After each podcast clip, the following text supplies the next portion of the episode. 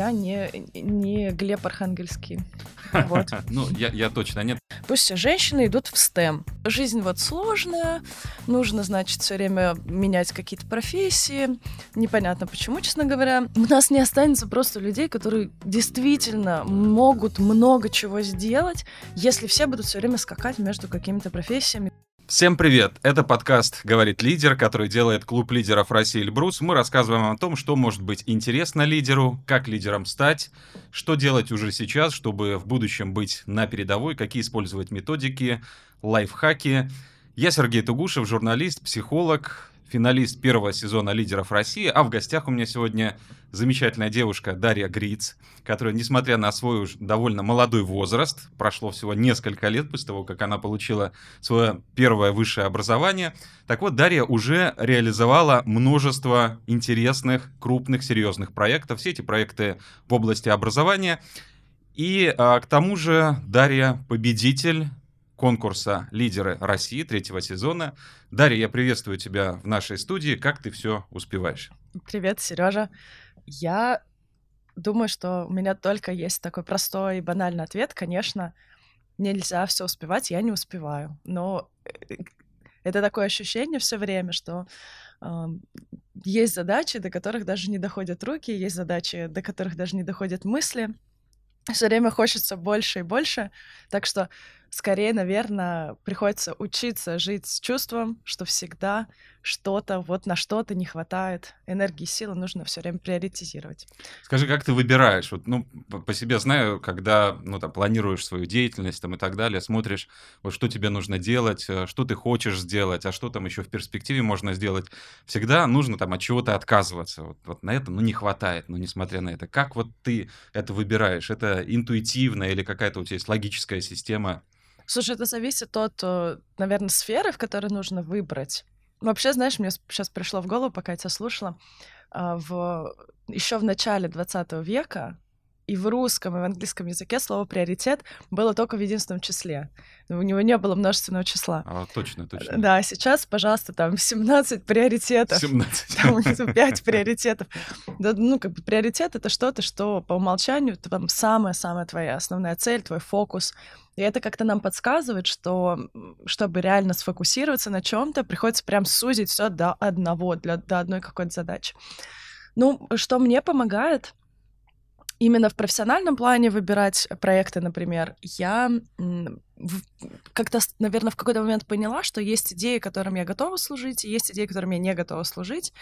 И когда мне приходит какое-то новое предложение, я пытаюсь понять, могу ли я так вот поработать на этом проекте, чтобы послужить вот своей идее. Например, я очень верю в то, что университет — это такой ключевой субъект, который может вообще всю страну изменить. То есть вот именно из университета идут самые глобальные изменения, которые могут затронуть разные слои общества, потому что университет, ну, такая штука, она касается всех, и детей, и родителей, и бизнес, и ученых. Поэтому у тебя все проекты в основном с образованием Естественно, связаны. да. И университеты, их развитие, а, построение собственной идентичности, да, все университеты, они, на мой взгляд, должны очень четко транслировать что именно они хотят сделать, да, то есть в чем их миссия, какая у них стратегия, на что они покушаются. И вот в эту сторону двигаться. И я вот этой идеей, например, готова служить. Идея индивидуализации обучения и идея установки, наверное, вот инсталляции навыков делать выбор по ходу жизни, в частности, в рамках получения образования. Эта идея тоже. И на самом деле оттуда столько всего рождается, но при этом есть проекты, которые ну никак с этим не соотносятся, иногда даже перпендикулярно или вообще движение там в противоположном направлении. Mm-hmm. И несмотря на то, что мне там этот проект может быть очень симпатичен по каким-то другим причинам, например, мне нравятся люди, которые этим занимаются, все-таки я отказываюсь. Мне ну, относительно легко отказаться, потому что я вот пытаюсь бить в одну точку. Угу, угу. Ну, а вот э, можешь какие-нибудь рассказать, может быть, техники? Потому что вот, а, ну, по поводу приоритетов, э, что называется, я просто вспоминаю себя, вот мне было 18 лет, и мне попалась книжка, ну, что-то такое там из практической психологии, и там был раздел про тайм-менеджмент. Тогда даже не было такого слова, а, собственно, как-то это по-другому называлось. Я для себя открыл там много вот этого нового, и вот эти приоритеты, и там принцип Паретта, там и так далее. Все, я помню, что я начал просто, купил, то есть, ежедневник, стал записывать все, что мне нужно сделать завтра, и получалось очень много, там, допустим, 10 дел, и вот нужно было а, вот из этих дел из 10 выбрать 2, которые нужно обозначить там приоритетом А, еще, значит, 6 дел обозначить, или 4 дела обозначить приоритетом Б, и э, третий это С. Ну, соответственно, начинать нужно с А, потом Б и С.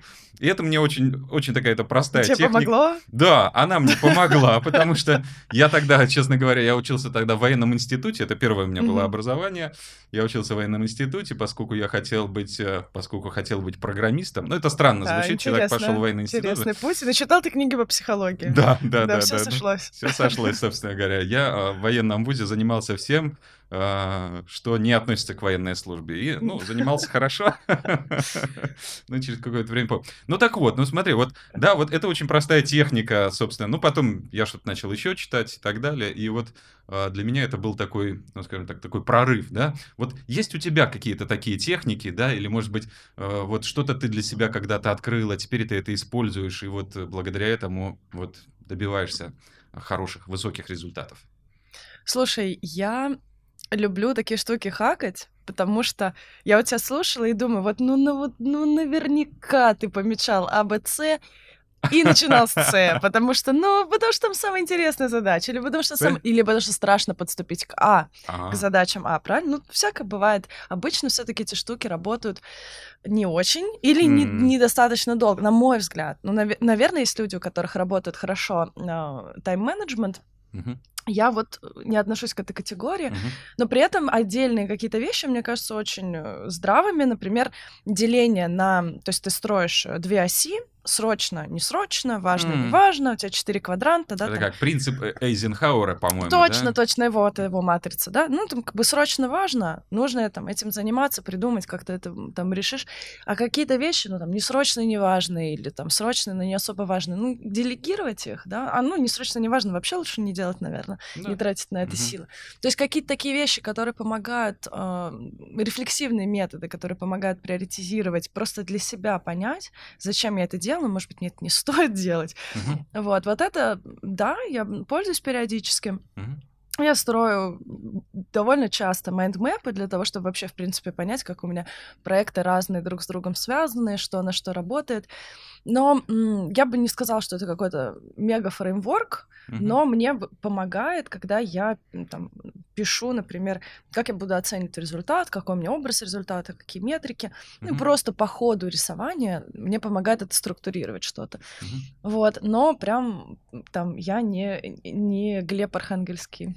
Вот. Ну, я, я точно нет, потому что я, я помню, я читал, конечно, его систему, но уже после того, как прочитал там несколько книг а, немецких авторов, они, ну, четко все говорили, вот надо вот так, вот так, вот тут засекаешь время, вот здесь вот все, заканчивается время, ты заканчиваешь дело. Вот Мгм. у Архангельского как-то все посложнее что-то, и не было вот таких вот четких методик. А у А. меня на том этапе а, было желание вот пол- получить, то есть мне должны сказать, вот так, вот так делай, все будет хорошо. То есть еще пока я не дошел до такого уровня, когда вот надо а, самому решать это все, как это все делать.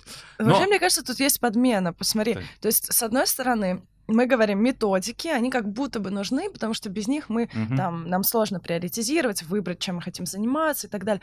Но вот кажется, что все-таки сложность-то в том, чтобы приступить.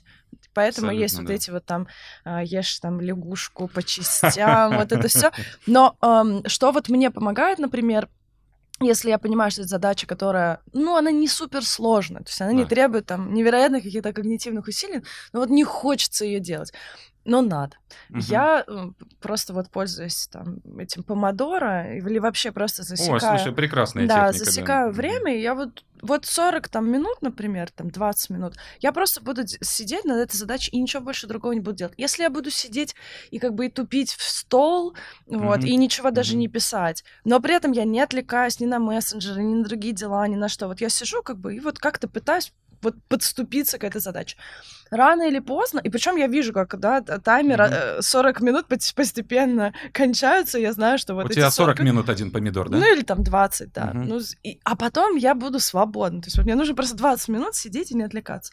И как-то вот, и начинаешь просто чирикать. Я вот люблю просто начать вот писать любую ерунду даже. Mm-hmm. И постепенно как-то рука расписывается и затягивает. А дальше, если уже затянуло, все, там уже попроще. То есть вот для меня, наверное, основные какие-то подходы, которые я ищу, они именно для того, чтобы э, там решиться сделать сложную задачу или решиться, вернее, не решиться, а как-то вот мобилизоваться, чтобы доделать, потому что часто хвостик доделывать не хочется. Да, да, да, да. Вот, вот, вот в этом смысле, да.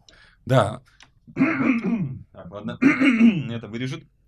Да, техника помидора или помодора, там по-разному пишется. Mm-hmm. Да, прекрасная. Честно говоря, я признаюсь, я вот вчера тоже, когда готовился к нашей встрече сегодняшней, вот, э, и, ну, ну, у меня немножко по-другому. Я могу чем-то увлечься и улететь, собственно говоря. А когда готовишься там к интервью, к, к встрече с интересным человеком, там какой-то интересный проект, то есть такое свойство, ну, лично у меня, вот погружаться и там начинать уже там в плоскости, там в параллельное что-то дополнительно искать, еще какую-то информацию, то есть нащупываешь какой-то свой этот интерес, идешь за ним, и это может куда-то очень далеко уводить, ты забываешь о других проектах, поэтому, да, я вчера два помидора потратил на то, чтобы э, вот подготовиться к нашей сегодняшней... Ну, но у меня помид... очень приятно. Да, да. Ну, целых два помидора. Ну, это 25 минут, 25. То есть я 25 минут работаю, потом у меня звучит таймер, что надо 5 минут отдохнуть, и у меня всегда желание такое, что Э, да не, ну что, я не устал, надо продолжать. А вот нет, я себя заставляю, заставляю, иду там, делаю разминку, иду смотрю вдаль куда-то.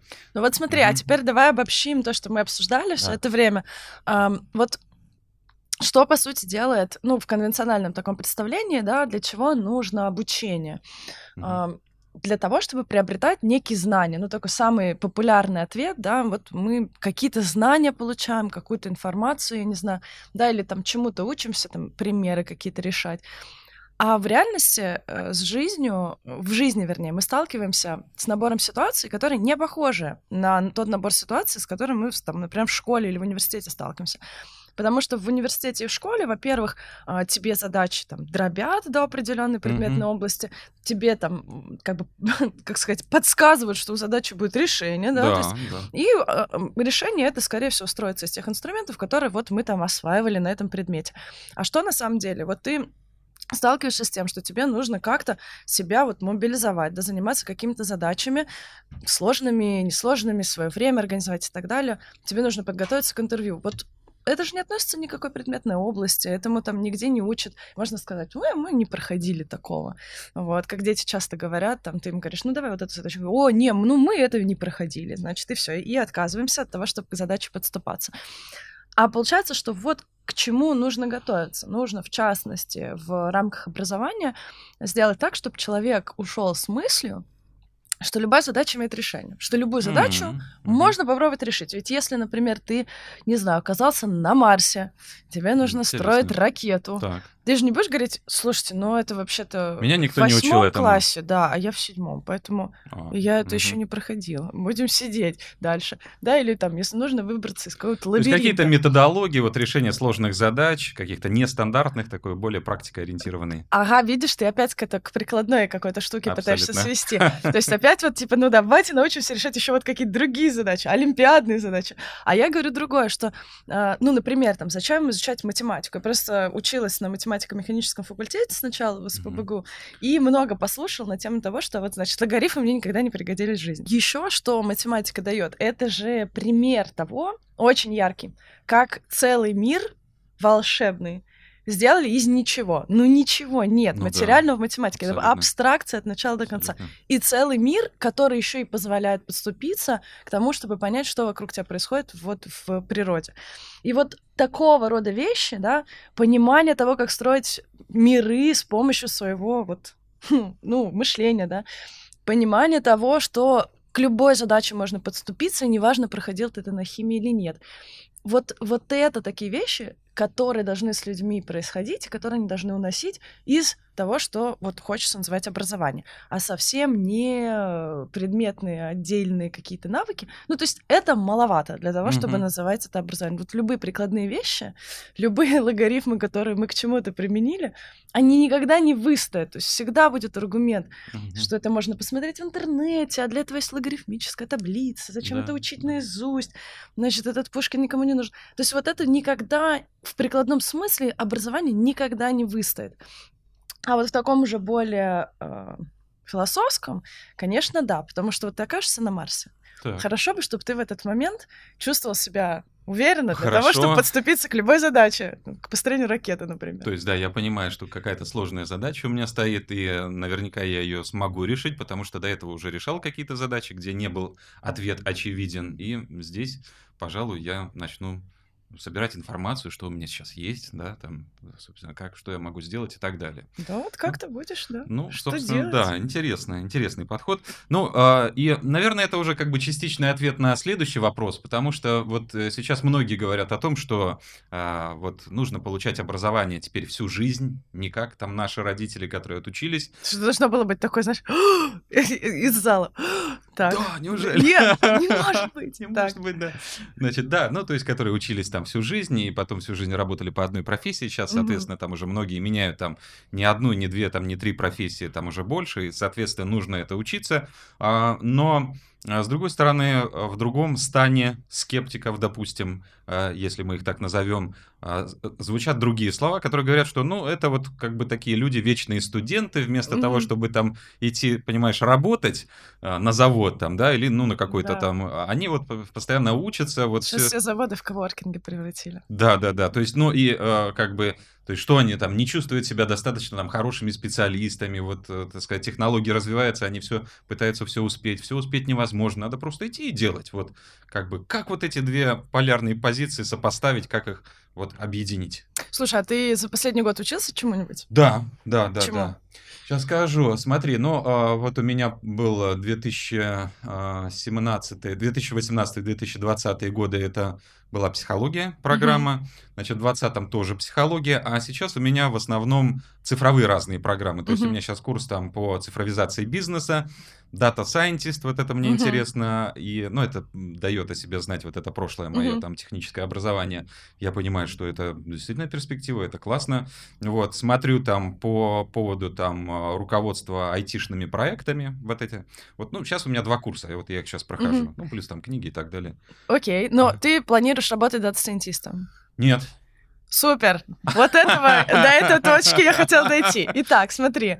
Um, lifelong learning что это вообще зачем нужно? Можно действительно опять вот растянуть эту идею в какого-то, в какую-то форму, которая нам нужна, в какую-то вот такого удава, значит, натянуть uh-huh. это или что, в сову, да, потому что ее, и именно ее обычно натягивают на э, неподходящие uh-huh. предметы, вот, и сказать, что, ну, значит, э, жизнь вот сложная, нужно, значит, все время менять какие-то профессии, непонятно почему, честно говоря, ну, значит, uh-huh. так сказали, исследования, а, да, да ну, что вот, семь раз надо поменять, вот не, пом- не не поменял, то вот... вот не значит, состоялся, да? Не состоялся, хотя бы семь раз.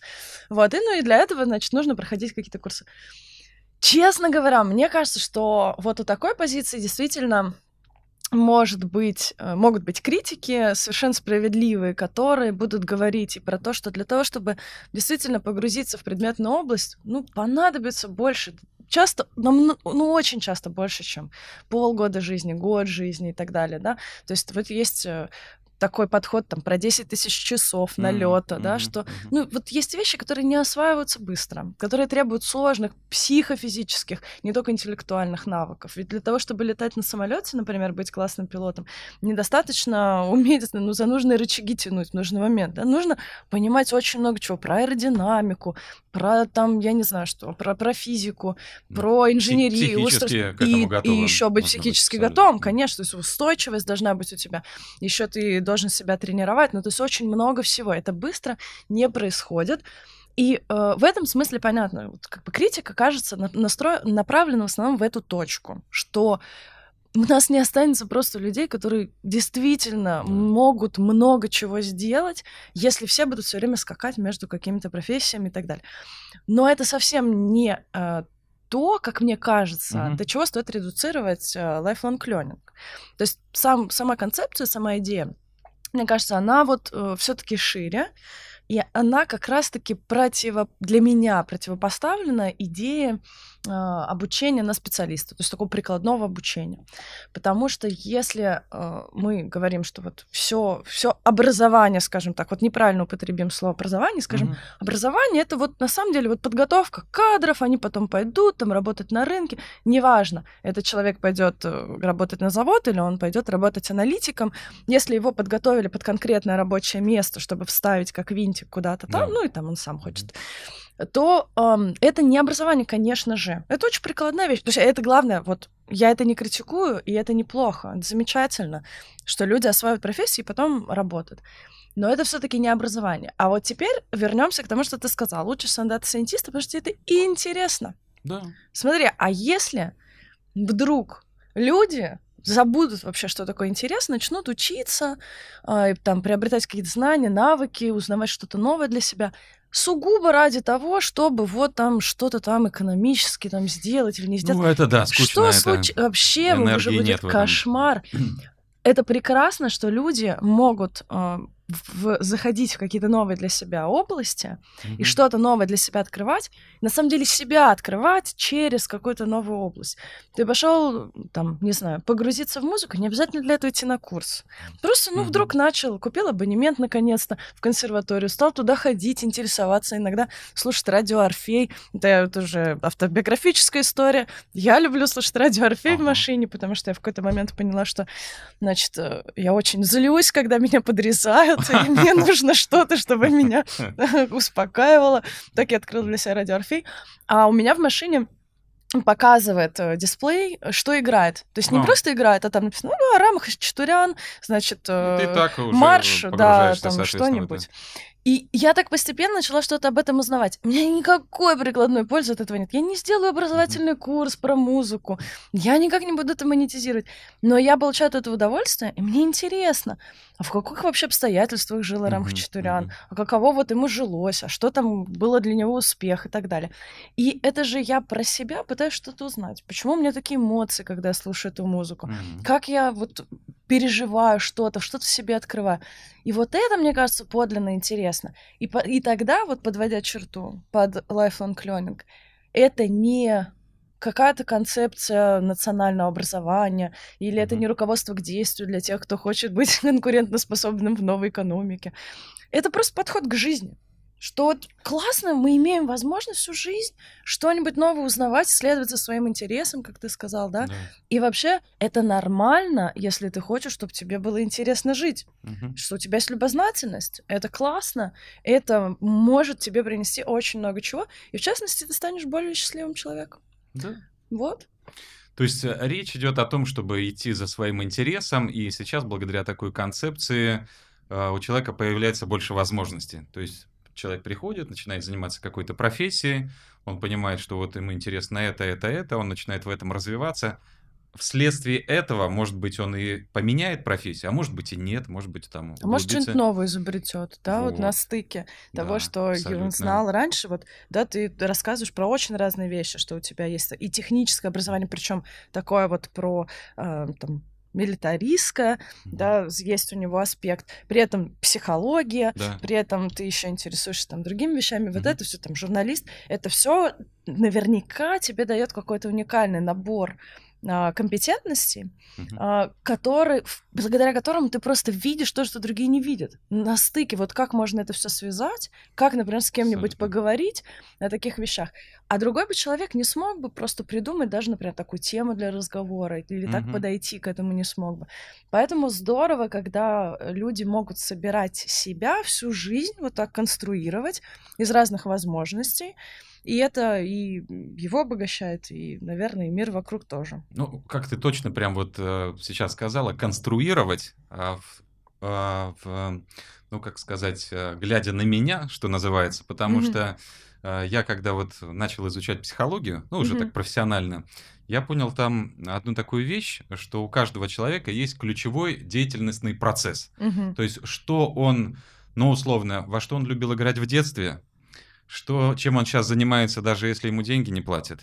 Соответственно... Раз это икигай, вот эта Ну, штука. что-то да. такое, да. А Я вот, соответственно, для себя, когда я это открыл, я понял, почему я разными такими разрозненными Ага. деятельностями занимался, но я чувствовал, что это все как-то объединяется в одну штуку. И это выяснилось, что после того, как я начал анализировать, во что я в детстве любил играть. Во что? Ты, кстати, во что? Я вот сейчас расскажу, а вот ты, ты скажи, во что любила ты играть в детстве? Э, Я сейчас пока думаю, у тебя же ответ готов, давай нет, это- так не скажешь. Это, это не, это не какое-то такое, что я тебя хочу там подловить на чем-то. А так я не могу вспомнить, ты А, что хорошо, ладно, Я ты- ду- Мне надо подумать Ты, подумай, подумай. А я просто себя помню, что я любил собирать конструкторы. Это мое было самое любимое такое занятие. Причем я довольно странные конструкторы делал. Не то, что вот, знаешь, мне принесли, а, вот, вот надо собрать из этого домик или Да. собрать из этого железная дорога. Я брал разные конструкторы О, круто. и с них много чего там, какие-то новые штуки выдумывал. Я помню одно из самых таких ярких э, воспоминаний детства, когда я брал вот эти кубики деревянные Мгм. И начал их э, с помощью пластилина лепить, в том числе там и Ага. на шкаф такой, который такой полированный, за что мне там родители потом там да, сказали, что это не круто. Как бы я думал, что это круто, я сделал какую-то новую штуку, вот это соединил. И потом, после того, как я анализировал свою жизнь, в принципе, вот этот ключевой деятельностный процесс, он прослеживался через всю деятельность, там, через журналистику, потому что я вот когда снимал там репортажи какие-то, это же тоже из разных кусочков, вот здесь вот что-то интересное взять, и здесь это из разных областей, разных людей, вот это все соединить, потом раз какая-то штука интересная получается, все таки смотрят, говорят, о, классно там, да, или не классно. Я говорю, ну вы, ну вы не поняли автора тогда, да, ну э, читайте книги, может быть, там поймете и так далее. Вот. И, соответственно, очень важно понять вот этот ключевой деятельностный процесс. Для чего? Для того, чтобы потом э, вот эти все профессии надевать, ну, грубо говоря, на себя, как там разные одежки, что ли, да, или как-то вот что-то, может быть, даже сконструировать для себя из разных видов деятельности. Или быть одним человеком, ну, в одной профессии, или другим человеком. То есть это уже ты сам можешь выбирать, кем тебе быть, потому что в рамках одной профессии, ну, там, есть свобода, как работать, как себя проявлять и так далее. Согласна. Слушай, я тебе скажу, что мне нравилось э, в Мгм. детстве, но я вот с этой точки на самом деле хотела бы дальше Мгм. продолжить. У меня там есть важная мысль. Да-да. Значит, в детстве я любила карты рисовать. То есть мы приезжали куда-нибудь, Карты? например, на какой-нибудь Ну, остров. географически имеешь в виду, Ну да, ну Мгм. вот мы приехали на какую-то местность, и, в принципе, ну, нужно стоять там, не знаю, на берегу, там, э, готовить ужин, петь песни, играть в игры, и, там, а потом сесть в лодку. Я просто из Санкт-Петербурга, мы в- там, в. Карелию, там, в Ленобласти часто ходили в байдарочные походы, в лодочные. И мне нравилось пойти вот вокруг, например, острова на Воксе, какого-нибудь небольшого, там его за, не знаю, за 40 минут, наверное, можно было обойти, и вот нарисовать его контуры, здесь такое дерево, здесь такой камень. И, в принципе, мне вот очень интересно, как такое вот открытие. Я помню, что я в детстве очень грустила, что эпоха великих географических открытий закончилась сильно до Уже, моего уже все рождения. открыли, да? Да, вот как-то мне прям казалось, что это несправедливо. А, И мне нравилось рисовать карты, а еще мне нравилось для других потом делать э, игры, квесты какие-нибудь для ты. других детей. Я очень часто это делала. А, У нас э, По вот жили- этим картам, да, получается? и по вот этим, да, либо, то есть я там какие-то необычные карты, например, там квартиры наши делали, приходили дети в гости, и вот они по этой карте там искали, например, какой-то клад для младших детей, для брата своего я делала, такие Мгм. штуки. И я думаю, что если вот э, разложить это в, в- в предложенном тобой подходе, то мне нравится открывать какие-то новые вещи, Мгм. а, придумывать для этого интерпретацию, потому что, понятно, можно там остров изобразить очень много как, и я же что-то выбирала, а что-то а, нет, и вот это то- мой фильтр тоже какой-то. То есть мне вот это нравится, открывать новое, а, как-то это То, интерпретировать. то есть это твой вот ключевой деятельностный процесс. Ну, то есть видимо, открыть, да, да. открыть, потом это как-то а потом изобразить. передать. и передать это. желательно, чтобы люди получили какое-то удовольствие игровой тоже форме, и да? радость. Да. Я даже училась играм в э, конструировании игр и довольно много времени и до еще учебы провела, Мгм. создавая разные игры. И это тоже началось, мне кажется, в детстве. То есть мне нравилось создавать там к э, играм компьютера, например, аддоны, когда был открытый код, я там писала какие-то к ним дополнительные штуки. Вот. А хотела я, знаешь, что сказать про э, конструирование. Вот твоя последняя мысль там была про то, что вот можно и для себя что-то сконструировать. Вот мне кажется, что эта мысль важная, потому что ко мне часто обращаются по поводу того, куда пойти учиться, или, например, Да. ребенку не нравится учиться, он хочет отчислиться хочется пойти куда-то еще, перевестись там или еще что-то. И ждут какого-то конкретного от тебя решения, да? Вот скажите, да, куда. Ты понимаешь, даже дело не в этом. Они ждут от университета и от э, там преподавателей какого-то конкретного решения. И тут, конечно, вот базовый конфликт образования родители и дети, да, то есть, э, так сказать, ну, платят, условно говоря, да, ну, там, инвестируют, пусть не деньги, но время родитель, а учится ребенок, и ну, то есть это сложно всегда поженить. Но суть даже не в этом. У них и представления о будущем разные. Родителям нужно часто противоположно. Какая-нибудь там стабильность, я не знаю, угу. профессия такая, чтобы там потом работать в банке, угу. а ребенку нужно что-то совершенно другое. Они друг друга не очень в этом смысле готовы слушать, не очень да, у них есть, есть инструменты коммуникации. Ну вот, и когда они ко мне обращаются, ну, обычно говорят, что вот, ну, не нравится учиться, что-то вот не то, вот, а где-нибудь, наверное, будет получше. И а, здесь у меня есть э, важная мысль вот про конструирование, на мой взгляд, для меня важно, что у нас э, на самом деле довольно инфантильное общество. Да, это есть. И от этого очень много есть сложностей, не каких-то больших там общественных, я про это даже сейчас не говорю, а просто жить людям тяжело из-за того, что они инфантильны. Угу. Но в частности, нужно провести в университете там 4, 5, 6 лет, а, и если эти годы ты проведешь в ожидании того, что кто-то тебе сделает хорошо, Этого никогда не наступит. Никогда, ну, то есть да. это не университет не для этого создан. И он так не работает. И, в принципе, это дело не в том, что университет плохо, а в том, что в этот период вот жизни, инициации, человек должен перейти к тому, что ему там в школе более или менее все за него там делали, принимали решения, а к тому, что он должен сам вообще придумывать, да, как-то реагировать, что-то под себя менять. И не всегда люди это готовы делать, и они просто уходят как-то вот в себя, в эту неудовлетворенность.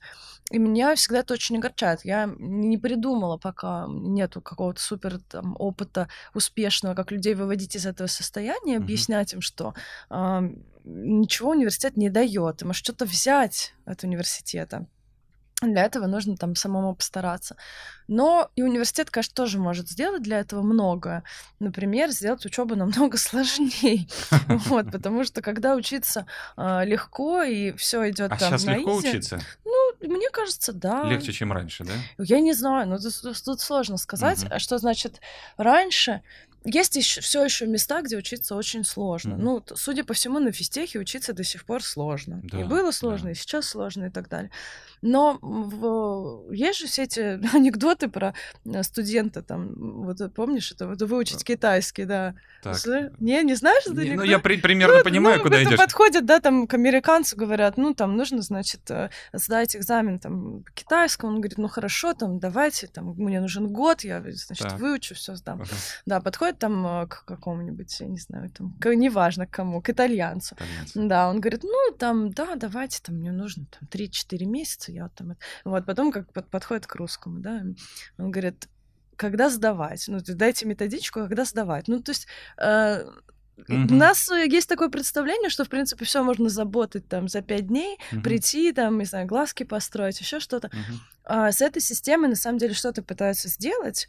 Ну, там вводят, например, не просто посещаемость, она, конечно, не работает. Ну, например, там какую-то работу на протяжении... Ну, то есть такую работу, которую ты не сможешь сделать за три дня перед сессией, mm-hmm. которую ты должен делать всю дорогу, э, какие-то есть промежуточные точки, еще что-то. Ну, то есть... Э, и, конечно, это не искусственно. Сам, сама деятельность должна подразумевать, что это нужно.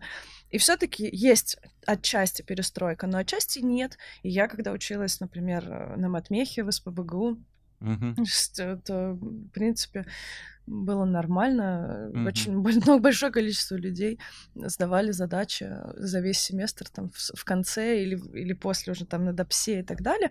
И дело не в том, что они так к этому относились, или, да, а то, что это просто была норма жизни. То есть ты мог не учиться, что-то подрешать, там потом когда-то сдать, договориться, прийти там.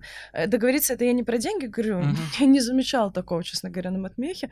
Как-то вроде бы все там было по-честному. Но договориться, что, ну, там, попросить отсрочку какую-то. И вот это вся вот сам подход, э, вот представим, что человек так живет 4-5 лет в таком режиме, он потом идет на работу, вот откуда у него должна взяться другая культура труда. Вот Да, даже если мы к да. работе, Мгм. да, что ты должен там отбарабанить от звонка до звонка, чем ты, о чем ты думал, никому не важно. Главное, что ты присутствовал, вот, потом ты в самый последний момент что-то там налепил, Мгм. вовремя не успел, ну ничего страшного. И вот так все работают.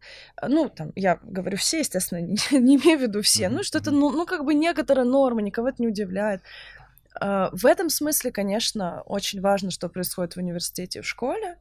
А, Если там не будет ставиться культура ну, того, как мы работаем, как мы относимся к делу, то после этих там 15 лет вряд ли уже сформировавшаяся личность будет прям сильно менять свою культуру а, работы, отношения там, к жизни, к себе и так далее. Ну, наверняка тебе часто вопрос задают следующего порядка. Так. А, Значит, э, куда сейчас идти учиться? Какие направления выбирать? Вот мир так быстро меняется, новые технологии. Все вот э, как-то жизнь меняется, и что сейчас, куда надо учиться, а куда не надо учиться. Может быть, это даже более важно сейчас. А, Вот э, какие там профессии оцифруют, какие не оцифруют, вот какие навыки нужно приобретать, чтобы вот преуспеть в будущем, там, ну, допустим, лет через 5-10. Ой, я думаю, что нет никакого, конечно, ответа на этот счет. Нужно, на мой взгляд, есть две базовые такие вещи, которые нужны для того, чтобы, в принципе, вот ориентироваться на этом пути. Первый — это нужно а, приобрести навык, ну или как-то, в общем, научиться, да, в себе это выработать, навык приобретения новых навыков. Вот да, ну то есть, что в принципе не получится так, что ты отучился, неважно сколько, там, месяц Мгм. на курсах или там четыре года в аспирантуре, а, и все. И вот на этом, да, все. Нужно учиться, причем нужно научиться получать навыки не только в пережеванном виде, то есть не только из учебника. Вот это, мне кажется, наверное, не совсем очевидно. То есть вот я говорю это, это звучит банально. Мгм. Но когда мы сталкиваемся, вот откуда, например, этот вопрос проистекает, да? Значит, куда пойти учиться? Тоже Потому из той же да, инфантильности. ну, ну, к сожалению, есть в этом такой элемент, да, что ты пойдешь, а кто-то, кто вот знает лучше, он что-то там разжевал и тебе в клювик положил, и ты, значит, дальше полетел с этим, с пережеванным этим червяком.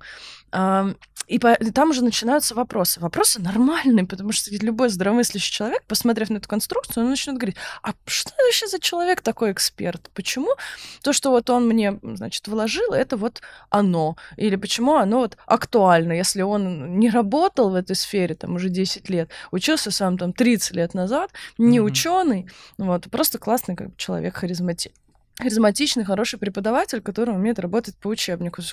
Почему вообще нужно его слушать? И очень многие дети задают этот вопрос, да, про школу, например, да, а ты вообще ну, это очень грубо, это очень больно слышать, но педагоги слышат такое. Ты вообще кто, чтобы мне рассказывать про то, как жить? Ты не знаешь, как жить в современной жизни. Ты ничего про эту жизнь не знаешь, не понимаешь. Ты не можешь меня подготовить к тому, чтобы быть успешным. Ты сам не успешен в современной реальности. Тебе нечего мне сказать. И, ну, дети это проблематизируют намного острее и больнее, чем взрослые. Взрослые такие более деликатные уже, Да-да. значит, пообтесались. Вот. Но в реальности, да, то есть э, здравомыслящий человек этой конструкции задает много вопросов, которые, ну, на самом деле, подсвечивают, что, наверное, это все таки так не работает. Соответственно, нужно уметь извлекать новые вещи, которые ты на себя дальше нанизываешь, да, вот конструируешь Мгм. из всего, не только из формального обучения, но и из книг, из, э, там, из рабочих ситуаций, из того, с чем ты, в принципе, сталкиваешься. Уметь искать эти вещи, уметь работать с оригиналами, то есть с исходниками, да, не, то есть не, ты не Мгм. хрестоматию почитал, а пошел реально открыл э, книгу, значит, и через нее продрался, что-то там понял. Мгм. Вот такого рода вещи, нужно себя к ним приучать. Наверное, нельзя просто... Я так ошибочно, наверное, сказала слово навык, как будто бы можно было вот его научить, как ну, на велосипеде, и потом его эксплуатировать. Но кажется, это не так. Нужно всю жизнь читать эти сложные книжки для того, чтобы не потерять навык к ним обращаться, к оригиналам, да. То есть вот это вот умение себя строить на протяжении всей жизни и умение собрать то, что тебе нужно для того, чтобы решить новую какую-нибудь сложную задачу, вот про Марс, например, да, нашу. Да, да, нужно да. и мышление, которое тебе позволяет помыслить, что это возможно, и еще умение собирать, как ты начал перечислять. Я вот начну изучать то, я посмотрю, как это. Угу. То есть вот это все нужно. А, и тогда уже не станет вопрос, кто меня научит. Никто тебя не научит, сам научишься. Вообще говоря, нельзя никого ничему научить. Можно только научиться в некоторой среде.